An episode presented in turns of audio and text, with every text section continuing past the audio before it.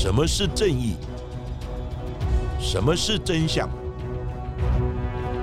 跟着台湾剑士权威阿善师，重返那些离奇、轰动的命案现场，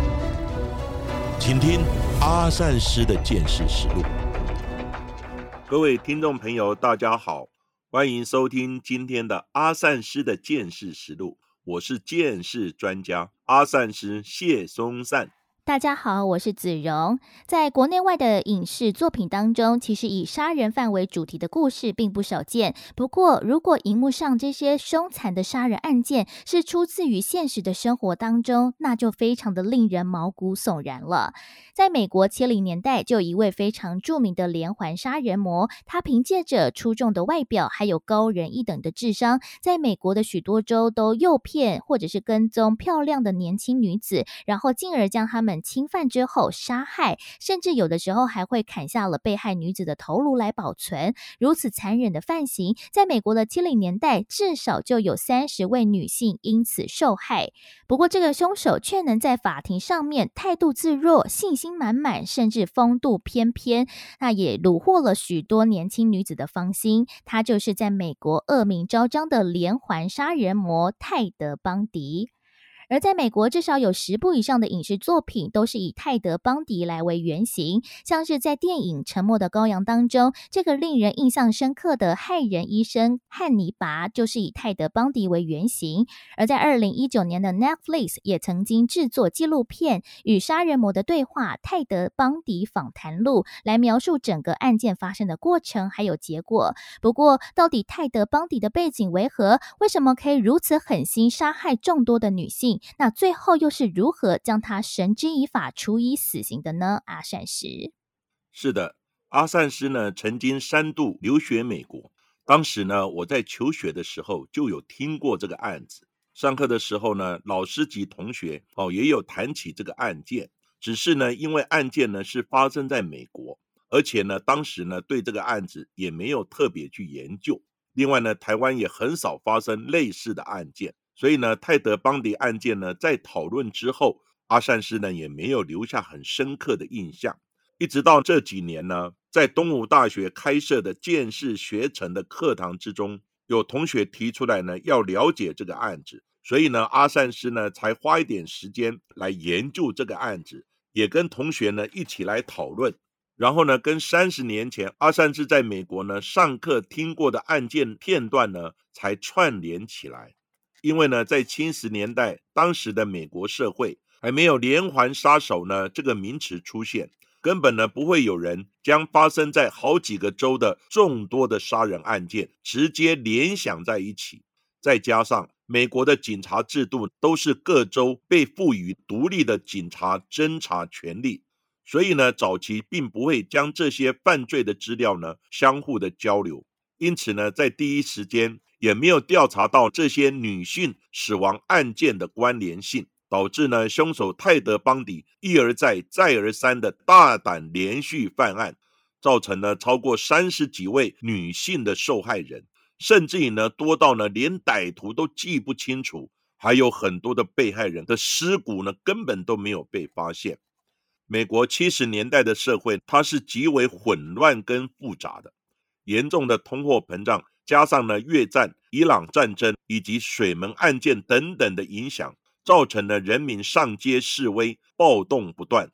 在当时的谋杀案件呢，成长率是百分之六十二；性侵案件呢，更是成长有百分之一百一十六。所以呢，在当时的美国人民对于街头上的暴力案件感到非常的恐慌。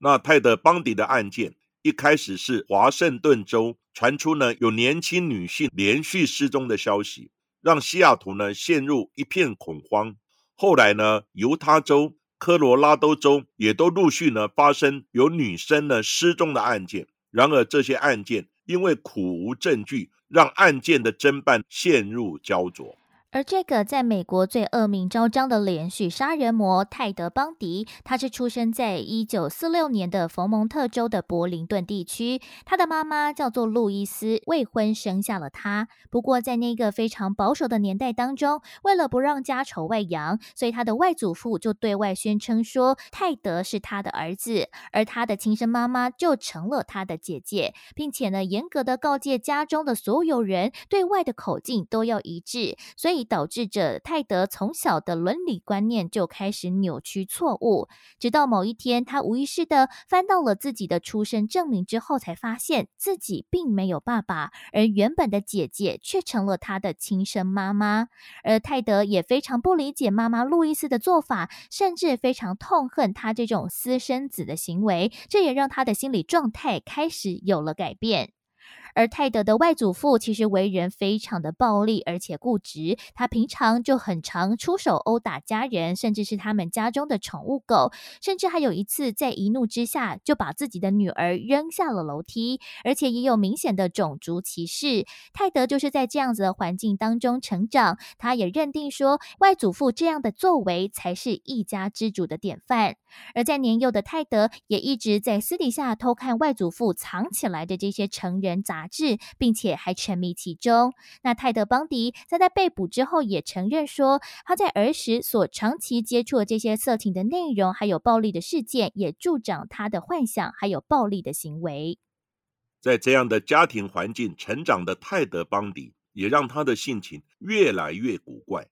在一九五一年，妈妈呢，路易斯带着泰德离开了祖父母的家，并且呢，跟一名厨师叫强尼·邦迪呢结婚，并且呢，正式收养了泰德。两人结婚之后，也陆续生下四名的孩子。尽管呢，养父对泰德也视如己出，但是呢，泰德一直认为养父呢，Johnny 呢很笨，也只是个收入很微薄的厨师，所以呢，看不起他。而且呢，他也无法呢融入家庭的成员当中，心中强烈的孤独感让他呢越来越孤僻。这个时候的泰德也开始走出家庭，寻求更多的刺激。他开始大量的饮酒，甚至于呢偷窥年轻的女性。他也大量研究呢侦探小说以及真实的犯罪故事，尤其呢对于性犯罪以及暴力犯罪的主题呢，他更是有兴趣。尽管呢，他表面上还是个品学兼优、阳光外向的活泼男孩，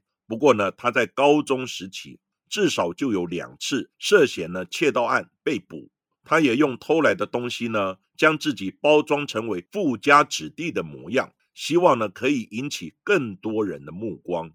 一九六六年高中毕业的泰德·邦迪，他进入了华盛顿大学，主修中文。在这段期间呢，他也遇到了人生中影响他最大的女人，就是他的女友史蒂芬妮·布鲁克斯。史蒂芬妮·布鲁克斯，她是一名货真价实的大小姐。她的父母亲在社会上面也有一定的地位，而史蒂芬妮完全符合泰德他对女性的想象，所以泰德就主动的接近她，两人也顺利的成为了男女朋友的关系。而女友呢，也非常的鼓励风度翩翩的泰德·邦迪成为政客，而泰德就在一九六八年休学，并在共和党参议员洛克菲勒的总统竞选西雅图办公。室当中担任志工，后续也参与了不少的政治活动。不过在这个时候，女友史蒂芬妮的父母亲也暗中的调查泰德·邦尼的身份。他嫌弃他的出身不好，要求两个人分手。而史蒂芬妮在后续也渐渐的对泰德·邦迪冷淡了下来，最后就提出了分手的请求。而这也是泰德第一次人生失恋的经验，让他痛彻心扉。他一直摆脱不了被甩的伤痛，也不断的计算着之后的复仇计划。他说，总有一天要让史蒂芬妮后悔他今天的选择。重重的打击也让泰德再度回归到了他的偷窃生活，将偷来的名贵物品全都装饰在自己的身上，把自己伪装成高级人士。尽管在这段期间当中，他也从事一些其他的政治工作或者是服装的销售工作，不过他也明白这样的工作没有办法让他达成目的，他也依然迫不及待的希望可以成为一个成功人士，让史蒂芬妮后悔他当初分手的决定。到了一九六九年，泰德·邦迪遇见了他新的女友，叫伊丽莎白·克罗普佛。伊丽莎白呢，她比泰德大了三岁，曾经有过一段婚姻，也生有一名女儿。不过呢，她的家庭条件也很优渥。但是呢，泰德·邦迪也不愿意面对他的自卑感，所以呢，他骗伊丽莎白说自己是法学院的学生。虽然最后呢被识破他说谎。不过，伊丽莎白还是原谅了他，甚至于呢，资助他重返校园来求学。在一九六九年秋天，泰德·邦迪呢再度回到了华盛顿大学，这时候他改为主修心理学。再度进入校园的泰德·邦迪在学的成绩呢更创高峰，也获得教授们的赏识，性格呢也变得更加开朗。在学期间呢，他也曾经救过一名溺水的儿童。所以呢，获得同学们的赞赏，说他呢是一名英雄。一九七二年，泰德华盛顿大学毕业之后，再次呢进入了政坛。在朋友推荐之下，他加入了政客的团队，负责呢形象的塑造和演讲分析的工作。他也在这一份工作之中大展身手，成功协助政客团队扳倒对手，这也让他呢声名大噪。几位著名的心理学家呢，也为他背书，让他呢，在一九七四年成功的考上了犹他大学的法学院，让他呢拥有心理学和法学两项的学位。重拾自信的泰德也开始呢，背着女友伊丽莎白呢，跟其他女子交往，也回头找了他难忘的初恋女友史蒂芬妮。看到泰德·邦迪大转变的史蒂芬妮也再次的沦陷，以为泰德还是单身的他，与他论及婚嫁，甚至大方的介绍他的未婚夫给身旁所有的亲朋好友。不过这时候的泰德·邦迪心中完完全全没有爱情，他一心只想报复当年的分手之仇。在一九七四年的某一天，泰德·邦迪就突然之间离奇的消失，完全断了联络。直到了一个月之后，史蒂芬妮才辗转用电话联系上了泰德，并且问说为什么要这么做的时候，泰德只淡淡的回答一句：“史蒂芬妮，我不知道你是什么意思。”之后就随即挂断了电话，完全切断了与史蒂芬妮的联系。不过，这样的复仇完全不能够满足泰德·邦迪。在一九七四年开始，二十七岁的泰德就开始将这一些的仇恨转嫁给陌生的年轻女性身上。首先是一名二十一岁来自华盛顿大学的女学生琳达·安西利，她从公寓之中莫名的消失。而室友表示，琳达她是在电台工作，负责是播报清晨的气象。不过在当天早晨五点半闹钟响起时，琳达她就已经不在寝室当中，没有去工作，也没有到学校。到底人去了哪里呢？而警方也勘察了琳达的房间，发现没有打斗的痕迹。不过，在枕头上还有床单上却沾染着鲜血。尽管警方也大量过滤琳达周遭的六十五名人士，不过依然一无所获。从这个时候开始，陆续就有多名的女学生在犹他州、奥勒冈州和华盛顿州等地失踪，或者是被杀。而根据这目击的证词表示，那段时间附近常常有一名手缠着绷带的男性出没，那声称说自己的车子坏了，要请求女生的帮忙。由于这名的凶手其实他外表非常的优雅和帅气，所以女孩们根本就不疑有他，马上伸出援手来协助。不过后续却一一遭到了不测。警方表示，凶手对于这些年轻女性极为的凌辱残忍。泰德·邦迪曾经在郊区呢性侵杀害一名女子，离开之后还回到现场找遗落的鞋子，甚至呢再次的奸尸。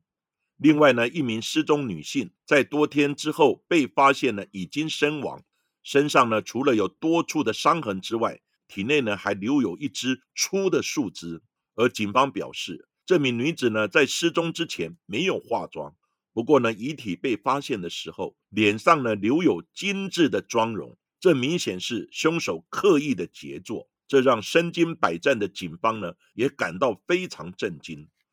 不到半个月之后，在当地呢又发现一名受害女子头骨呢被打碎了。不过呢，凶手呢还刻意为她洗了头发，现场散发着洗发精的香气，这也让呢警方觉得非常的奇怪。后来泰德邦迪呢几乎用一个月抹杀一个女子的速度，在当地呢制造了恐慌。不过呢，依当时呢警方的见识及办案的技巧呢，并不怎么先进，所以呢根本就掌握不到呢犯罪的证据。加上呢凶手犯案呢极为狡猾，留下的线索也很少，也让这些谋杀案件的侦办进度呢缓慢了下来。泰德邦迪呢更肆无忌惮的将案件的地点呢往外扩散。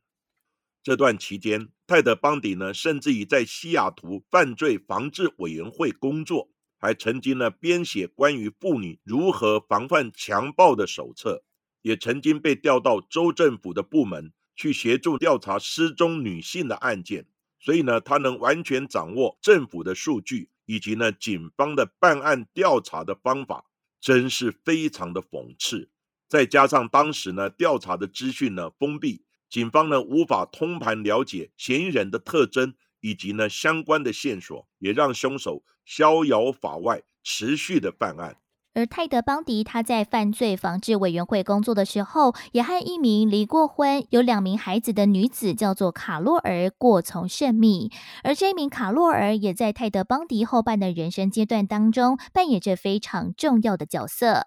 一直到了一九七四年的七月份，有两名年轻女性在公园失踪，也透过了目击者的证词，掌握到了凶手的相关线索。根据六位目击者在事后描述，有一位富有魅力的年轻男性手缠着绷带向他们搭话，并请他们帮忙推帆船，并表示说，这名男子的车辆是一台棕色或者是青铜色的福斯金龟车。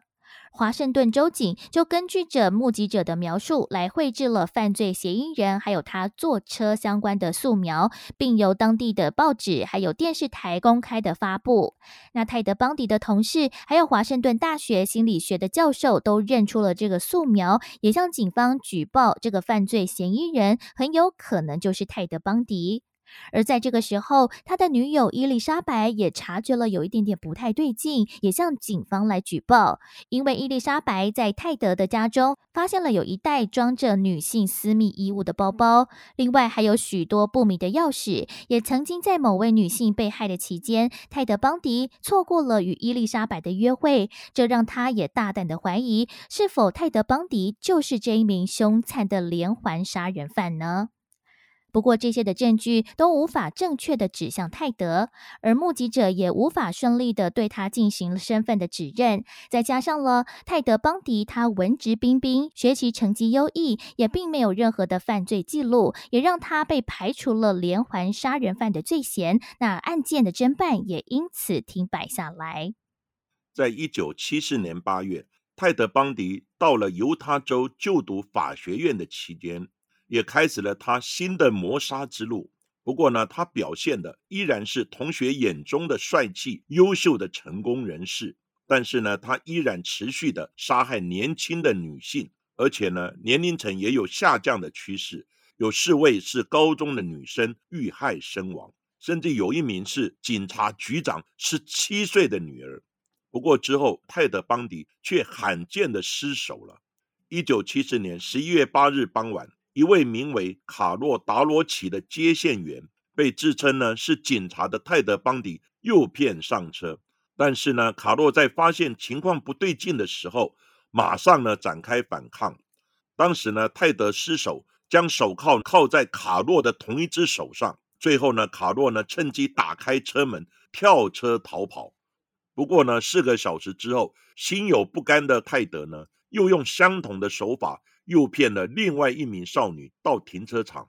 警方呢也在停车场找到了卡洛手铐的钥匙，证明了近期的几件女性失踪案可能是同一人所为。不过呢，警方也还没有将犹他州的案件还有西雅图的连环谋杀案件连接起来。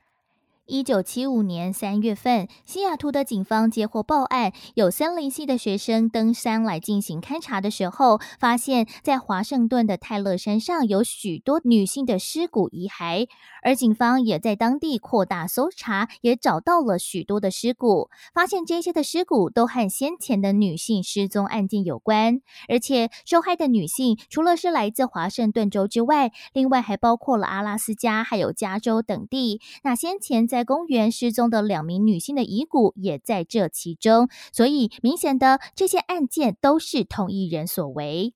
而警方在大致确认完八名遗骸身份之后，还是无法掌握更多的证据，因为泰勒山上人烟稀少，而且尸骨也遭受到了野生动物的啃食，也加上了在当时美国的鉴识技术还不是那么的成熟，依然无法锁定凶手的真实身份。不过，接下来泰德·邦迪将活动的范围又延伸到了科罗拉多州。一名二十三岁的护士叫做卡琳，她在住宿的饭店失踪，而在三十六天之后，遗体才被发现全身赤裸，在身体有多处的利刃割伤，而致命伤是头部的钝器重击所伤害。而法医验尸也指出，卡琳是在晚餐后的两个小时就遇害了。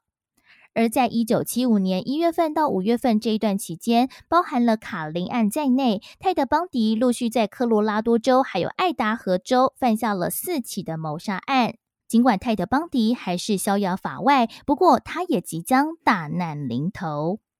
一九七五年八月十六日，泰德·邦迪在盐湖城郊区被犹他州的公路巡警鲍勃逮捕，原因是呢，鲍勃在巡逻的时候。发现呢，泰德驾驶着金龟车呢到处游荡。鲍勃呢准备拦查的时候，泰德呢却心虚加速的逃离。结果呢，最后还是被逮住了。巡警鲍勃呢在泰德车上搜出了滑雪面罩，以及呢用丝袜制成的套头面罩，还有铁锹、一捆绳子、冰锹、手铐、勒色带呢与其他的工具。泰德他解释，面罩呢是他滑雪用的。手铐呢，则是他偶然呢在垃圾箱里面捡到的，其他呢则是普通的家庭用品。不过呢，由于罪证不足，警方呢也只能让他交保。不过，警方呢依然持续暗中呢监视他的一举一动。返回公寓的泰德·邦迪马上呢把先前他用呢拍立得拍下的受害者照片呢全部销毁。一九七五年九月。泰德呢，将他的金龟车卖给一名少年。犹他州的警方呢，立刻扣留了这一辆金龟车。联邦调查局呢，马上对这一辆车进行了拆解以及检验。在车上呢，警方发现了凯琳的头发，以及呢早期受害女子与幸存者卡洛的相关基证。警方呢，马上联络卡洛出面指认。尽管狡猾的泰德·邦迪在几天前就换了发型。企图掩人耳目，不过呢，卡洛终究呢还是将他认了出来。警方马上呢将泰德以绑架罪名逮捕。西雅图的警方在得知此事之后，也联想泰德·邦迪是否也跟先前州内有多名的年轻女性失踪或死亡的案件有关。而各中的警方在这个时候也开始有了案件的交流，互相交换了案件的资料，交叉比对。不过因为证据还非常的稀少，所以只能先以卡洛案来指控泰德·邦迪。在一九七六年二月，泰德·邦迪因为绑架卡洛案被判处十五年的有期徒刑，被关入了犹他州的监狱当中。不过，也开启了一系列的审判之路。在同月份，犹他州当局对泰德发出了对护士卡琳谋杀的指控，而经过了短暂的抗辩之后，被移转到了科罗拉多州来受审。警方找到了证据，证明泰德·邦迪在卡琳遇害期间曾经有出入饭店的记录，也有目击证人指出，他曾经在饭店的电梯内有看过泰德·邦迪，而他现在正可能面临一级谋杀罪嫌死刑的审判。不过，在狱中的他也非常的不安分，有两次越狱成功的经验。第一次是发生在一九七七年的六月七号，泰德·邦迪在初审期间没有雇佣任何的律师，而是选择自我辩护，因为他相信自己的法学素养不会低于任何一名律师，所以因此被法官免予戴手铐还有脚镣的特别待遇。自我辩护的泰德·邦迪也要求呢，要到法院的图书馆准备呢他辩护的资料。就在庭审的当天，他利用书架挡住了法警的视线，打开了一扇窗户，从二楼呢就这样跳了下去，然后呢消失在监狱后方的山林之中。警方呢也开始扩大的搜索，对来往的车辆也一一的盘查，不过呢却一无所获。泰德·邦迪先闯进了三间小屋，偷走了一些衣服、食物以及呢枪支。三天之后，他又偷了一辆车，准备呢开回科罗拉多州。但是呢，在第六天，他终于呢被巡逻的远警呢发现逮捕。在六天之中，瘦了十一公斤的泰德·邦迪，在面对媒体镜头的时候，却露出了自信的笑容。甚至于呢，他还跟朋友快乐的聊起这一段越狱的经验。而警方呢，在逃亡的车上也搜出了检察官用来标明卡林尸体发现位置的山区地图。因为呢，他作为自己的辩护律师，他有权调阅这一项文件。不过呢，也证明了这一次越狱呢，并不是临时起意，而是早有预谋。重新回到监狱的泰德·邦迪，收到了朋友法律顾问的劝告，要他呢不要再想着越狱了，安分的待着。反而呢，让他更有可能获得自由的机会。不过呢，生性特异的泰德，在半年之后又再度的消失在监狱里，执行了第二次越狱的计划。在这段期间，泰特·邦迪也从其他犯人那边买到了小片的钢锯，还有监狱的平面图。他也要求女友卡洛尔，他在探监时也偷偷的携带违禁品，并且在狱中贩售，也因此累积了五百美元的现金。而泰德·邦迪发现，他的牢房正上方就是典狱长的住所，而在当中有一个小小的夹层，只要通过夹层就可以到达典狱长的住所，顺利脱逃成功。所以，泰德·邦迪就利用其他囚犯在洗澡的时候制造声响，在牢房的天花板锯出了一个大概一平方英尺的洞，并且泰德也减重了十六公斤，让他自己可以穿过那个洞。就在当年十二月三十号圣诞节假期期间，泰德趁着人手最不足的空档，用书当做了脚踏垫，就钻进了这个洞中，进入了典狱长的住所，也换上了典狱长备用的衣服，就大摇大摆的从正门口走出了监所。而这一次，他也汲取上一次逃跑失败的经验，他马上就偷了一辆车逃往了芝加哥，之后再转往佛罗里达州。等警方隔天中午发现的时候，他早已消失无影无踪。而泰德·邦迪也用假名，希望可以开启他的新的生活。不过，如果要在其他地方工作的话，必须都要有身份证明文件，这也让泰德难以生活，所以他又开始以窃盗为生。重获自由的泰德·邦迪，原本呢准备要重回华盛顿州报复呢初恋女友史蒂芬妮，可惜呢他的女友已经搬到纽约，让泰德扑了空，他就将仇恨持续呢转嫁到其他无辜女性的身上。一九七八年一月十五日，他又入侵女生的宿舍，性侵呢并且杀害两名女子，接着呢又闯入隔壁的寝室，同样的呢又重伤了两名女子。而且在他们的臀部呢留下了齿痕。接下来一连串的疯狂犯案，泰德呢袭击了一名舞蹈系的学生，导致呢该名女学生全身挫伤、耳聋以及脑损伤。不过呢，也在案发现场发现遗留在现场的头套以及呢泰德的几根头发。一九七八年二月九日，泰德又逃到乡下地方，谋杀了十二岁的小女孩。尸体呢，在一周后于猪舍呢被发现，被害人死状凄惨，而且有被强暴过的痕迹。后续泰德他偷了一台金龟车，但是呢，在半路上被警方认出呢是失窃的车辆，将他逮捕。不过警察当时还不知道他的身份呢，就是最近脱逃、赫赫有名的连续杀人犯泰德·邦迪。但是呢，警方有怀疑。他与最近的女生宿舍杀人案有关，警方呢也将他押到牙科诊所来采取他的牙齿齿模，以比对被害女子臀部的齿痕，确认呢齿痕吻合，他就是呢近期侵入宿舍杀害女子的作案凶手。经过漫长的审理，终于在一九七九年七月二十四号，泰德·邦迪被判处两个死刑。在一九八零年二月十号，泰德再被判了第三个死刑。尽管如此，在法庭上的泰德依然把自己打扮得非常得体，自信又充满魅力的为自己辩护，大声的喊冤，也因此莫名虏获了许多女子的芳心，甚至还有很多女孩在法庭上面会透过了狱警来递上小纸条，对他来示爱，并且表示说，即使知道他是杀人犯，还是莫名的会被他吸引。而在整个审判的过程当中，泰德·邦迪的女友，也就是卡洛尔，她也多次的出庭作证，并且在媒体面前捍卫泰德的清白。而泰德·邦迪还荒谬的，甚至还当庭向他的女友卡洛尔求婚。就在法庭的见证之下，两人就成了合法的夫妻。在后续，他们还贿赂狱警，两人在狱中甚至还生下了一名女儿。而对泰德着迷的女子，并不是只有卡洛尔一人而已。而在泰德结婚之后，有无数的女性还写信到狱中向他示好，也引来了许多社会的批判，希望大众要有正确的价值还有道德观念。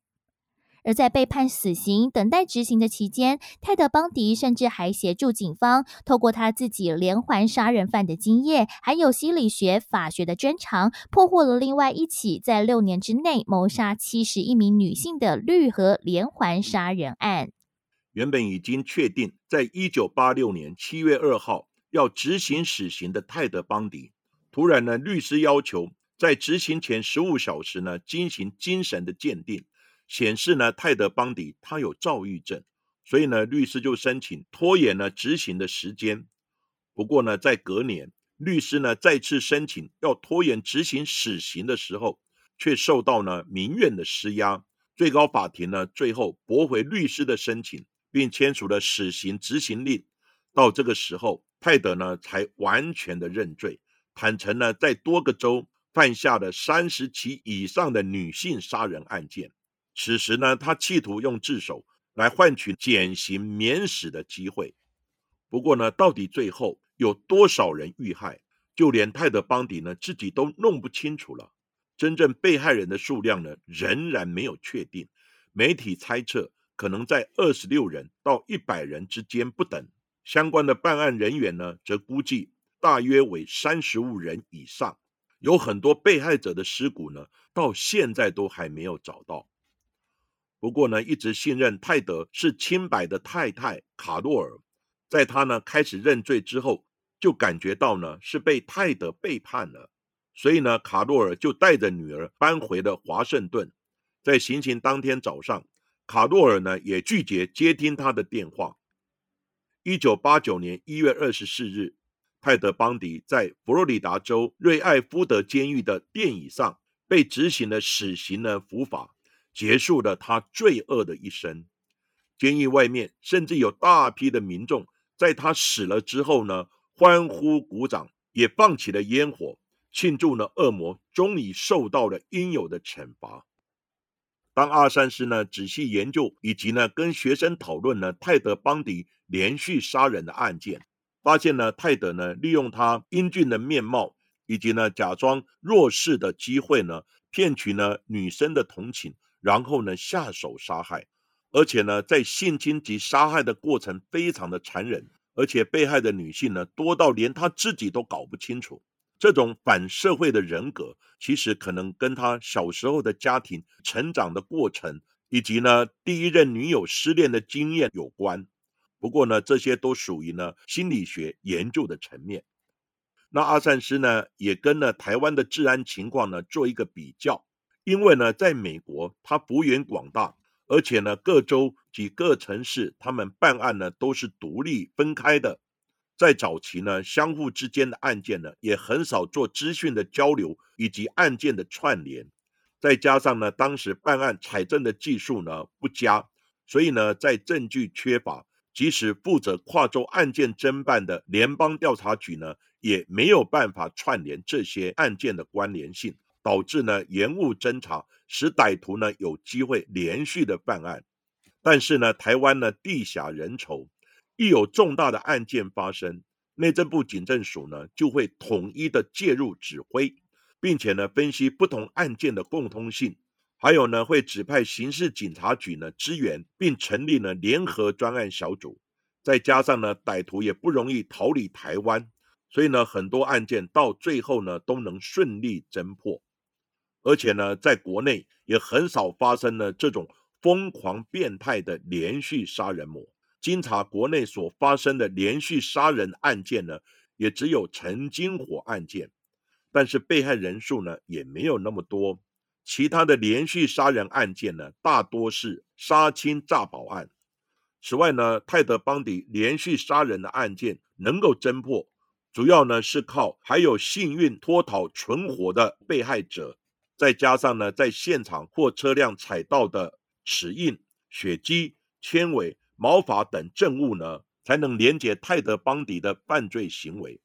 由此可见，现场鉴识及收证的重要性。只要呢鉴识技术先进，采证呢缜密仔细，再加上呢党存的资料库，像指纹啊、DNA 等档案够多，我相信呢再难的案件应该都能突破。再加上呢，目前国内到处都有监视器。也让呢许多案件在发生之后都能快速的侦破，当然也使得歹徒呢无所遁形，不敢随意的犯案。而今天的节目就为大家进行到这里，谢谢各位收听阿善师见识实录。如果喜欢我们节目的话，欢迎在 s o On、Spotify、Apple Podcast、KKBox 上面来订阅节目，并且踊跃留言给我们，给我们五颗星的评价喽。那下一集也请大家继续听下去。